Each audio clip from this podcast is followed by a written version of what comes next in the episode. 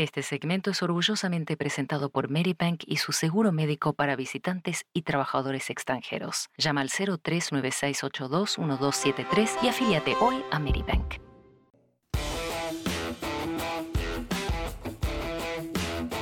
Comunidad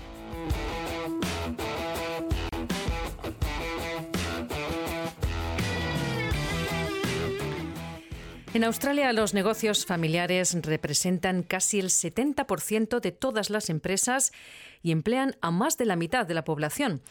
La microempresa representa casi el 35% del Producto Interno Bruto en Australia y el 44% de su población activa. Por eso, iniciar una pequeña empresa puede ser una aventura emocionante y a la vez un gran desafío. En nuestra guía para el inmigrante, Carmenza Jiménez explica cómo se puede manejar este proceso de manera simple y gratificante.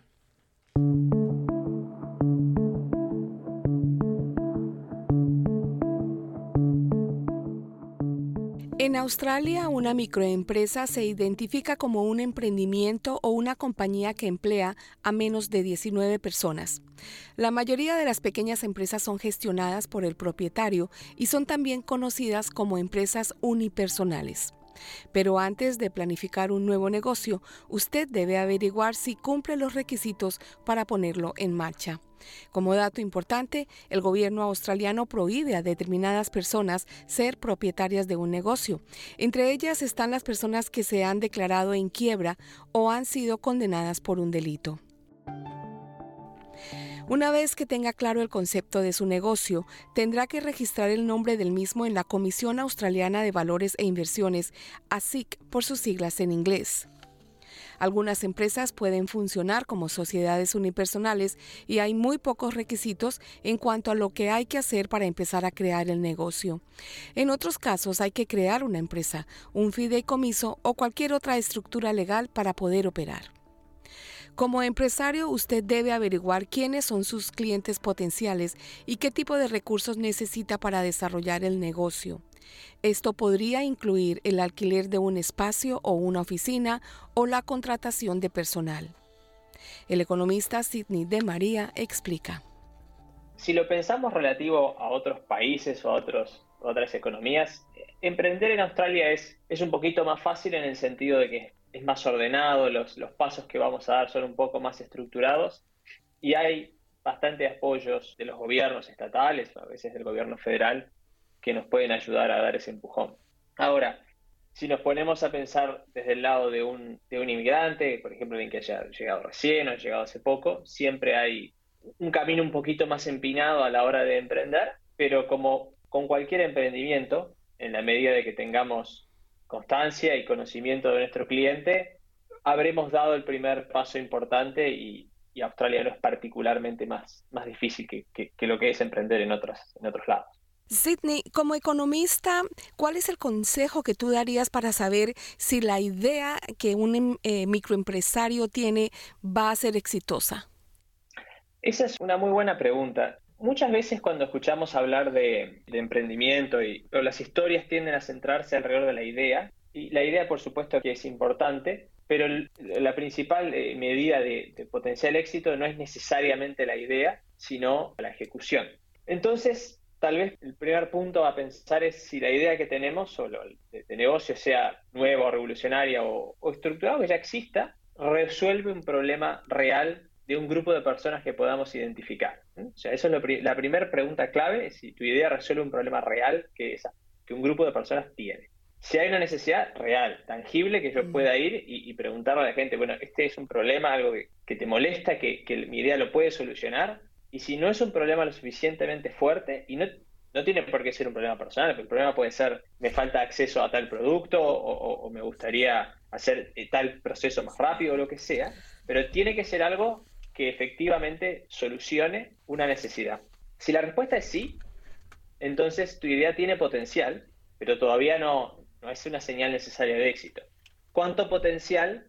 Dependerá de, primero, qué tan acuciante sea ese problema y segundo, de cuántas sean esas personas. Si el problema no es muy acuciante, lo que suele pasar es que, o lo que normalmente vemos, es que las personas prueban el producto o, el servicio les parece útil o interesante, pero no lo suficientemente útil o interesante como para comprarlo repetidas veces. Claro. Entonces, eh, el emprendimiento empieza, despega un poquito, pero no, no tiene suficiente tracción como para crecer. Mm. Y si no lo tienen suficientes personas, por más que sea acuciante, sí, digamos, uno puede montar su empresa y, tener la, solución, lo único que va a quedarse más, más acotado. En resumen, ideas siempre hay muchas, lo difícil es llevarlas a cabo y ejecutarlas bien, que sea un problema real y que la escala sea lo suficientemente grande como para mis intereses. Mm. Tal, vez, si yo quiero tener un negocio relativamente pequeño, con que algunas personas le resuelva el problema, alcanza. A menudo los microempresarios encuentran dificultades a la hora de poner en marcha su negocio porque intentan hacerlo todo ellos mismos. Algunos no saben dónde buscar ayuda financiera y logística para asegurarse de que su negocio abra a tiempo. Alexandra Sinclair, propietaria de Pot Dispensary, un estudio de cerámica y tienda de diseño, dice que obtuvo mucha información y apoyo del curso del Plan de Incentivos para Nuevas Empresas, NEIS por sus siglas en inglés, que le ayudó a entender las finanzas necesarias para ser propietaria de un negocio. Afirma que el curso de un año de duración y dirigido por el gobierno es muy útil porque lleva a aliviar la presión del proceso de creación de una empresa. It's not the easiest thing that I have done. Um, but that's sort of why I was really looking at this NEIS program because it does demystify. No es lo más fácil que he hecho, um, pero por eso me fijé en el programa NEIS, porque um, desmitifica la apertura de un negocio. Así que si alguien quisiera abrir un negocio, le recomendaría que lo hiciera, o al menos que charlara con alguien que dirija el curso. Afirma la empresaria.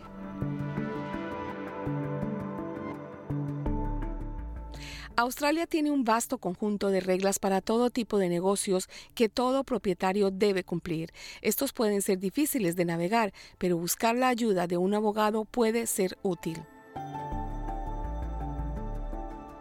La mayoría de los propietarios de pequeñas y medianas empresas optan por obtener un préstamo para poner en marcha su negocio, pero a menudo es complicado encontrar un prestamista que comprenda las necesidades específicas de la empresa. Consultamos con el economista Sidney de María.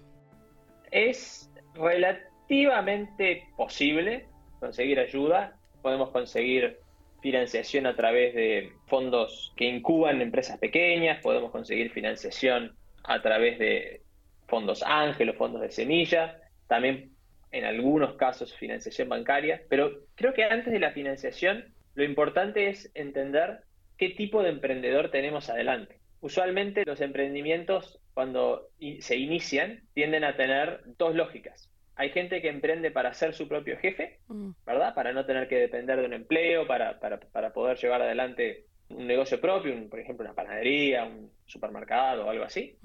Y después tenemos otro grupo de emprendedores que emprenden para que su empresa crezca rápidamente, crezca mucho y poder venderla. Cuando hablamos de necesitar financiación, en general pensamos más en el segundo tipo.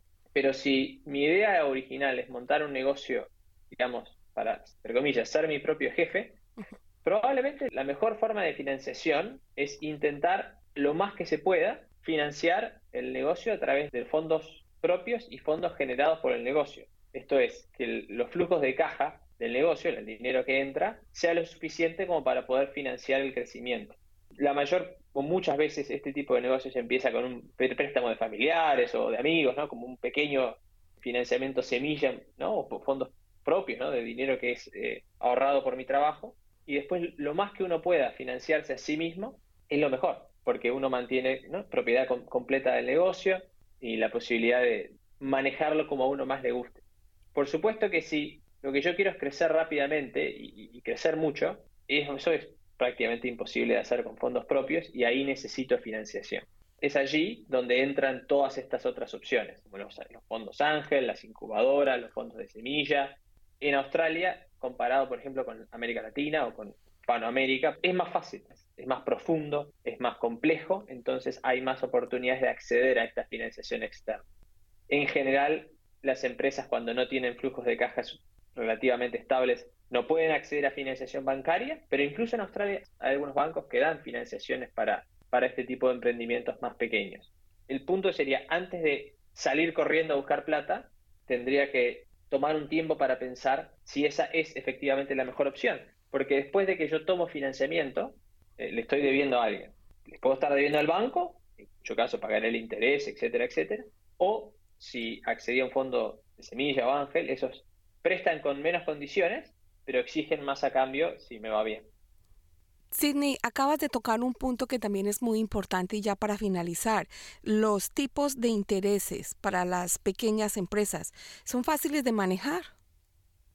Eh, son fáciles de entender. Los, los tipos de intereses para las empresas pequeñas son mejores que los que uno podría estar acostumbrado en un préstamo personal. Por ejemplo, si tenemos tarjetas de crédito, hemos solicitado préstamos personales, esos tienen tasas de interés anuales implícitas muy altas los préstamos a pequeñas empresas son obviamente a tasas más bajas y preferenciales. Los bancos compiten fuertemente en general en el mercado que llamamos corporativo, que es el de las empresas. Entonces allí es más fácil encontrar buenas ofertas, digamos, ¿no? de, tasas.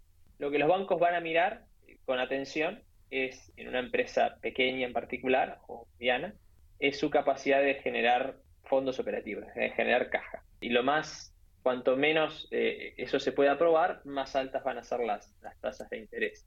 Entonces, si a tu pregunta es fácil de manejar, depende, por supuesto, de, la situación financiera de la empresa. En una, empresa que está operando razonablemente bien, diríamos que un nivel de deuda bajo es fácil de manejar. Ahora, si es una empresa que está recién empezando y está haciendo mercado, ahí podría ser más riesgoso tomar este tipo de financiación, sobre todo porque el banco es, es muy bueno en, cobrarse, ¿no? Mm. Rápidamente tiene los, mecanismos para poder ejecutar las deudas. Entonces, cuando tomamos financiación bancaria, tenemos que ser conscientes de que la línea de crédito que nos dan está asumiendo de que a nosotros nos va a ir bien. Entonces, si a nosotros nos empieza a ir más o menos, ahí tenemos que sentarnos y evaluar qué es lo que queremos hacer. Queremos seguir tomando el riesgo de la línea de crédito, esperando de que la cosa mejore y podamos pagar la deuda, o decimos, bueno, esperemos, cortemos un poco las pérdidas y reenfoquemos el negocio. Y es allí donde la financiación y las tasas de interés comienzan a ser un problema para los, para los pequeños empresarios. Claro que sí, bueno, eso también es importante para tener en cuenta. Sidney de María, economista, muchísimas gracias por tus comentarios para SBS Spanish. Por favor, Carmen, un gusto como siempre. Este segmento es orgullosamente presentado por Medibank y su seguro médico para visitantes extranjeros. En tiempos de necesidad, estamos aquí para ayudar. Y en Medibank podemos comunicarnos en 160 idiomas. No hay nada más importante que tu salud. Llama al 0398621273 y afíliate hoy al seguro médico para visitantes extranjeros de Medibank.